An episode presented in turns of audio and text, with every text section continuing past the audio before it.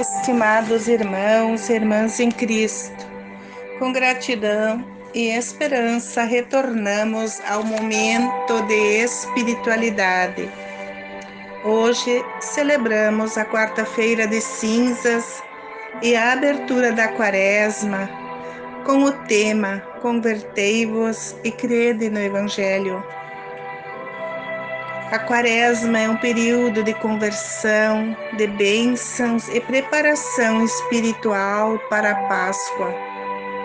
É uma oportunidade que o Senhor nos oferece para melhorar a nossa caminhada com Jesus. É tempo de reconciliação, penitência e oração. O jejum e a penitência devem nos levar à prática da caridade e às obras de misericórdia. Caminhamos com Jesus e reavivamos toda a liturgia batismal que o tempo da Quaresma nos traz. 40 dias de sofrimento que Jesus passou no deserto.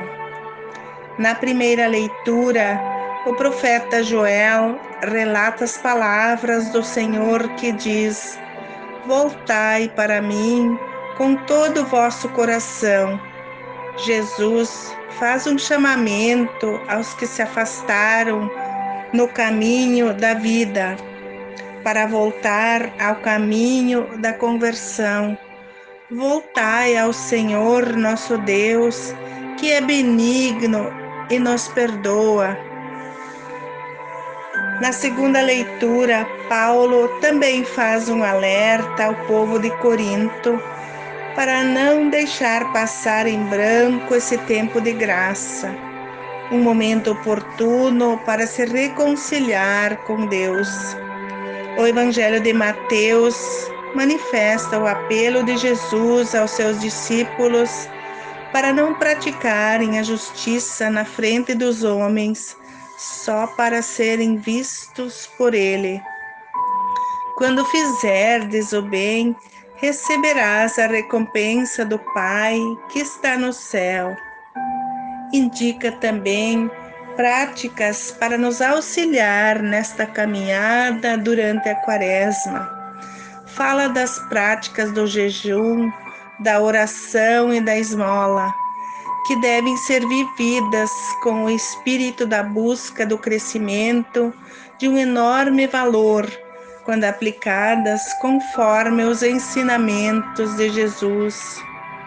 O jejum é uma disciplina de abstenção que nos conduz à liberdade. O jejum que Jesus nos pede é nos abster das coisas erradas que praticamos como a soberba, a inveja, a ganância, a calúnia, a opressão, a corrupção, a prepotência, a desconfiança e a falta de respeito ao outro, além de outras atitudes que prejudicam, ofendem e humilham as pessoas.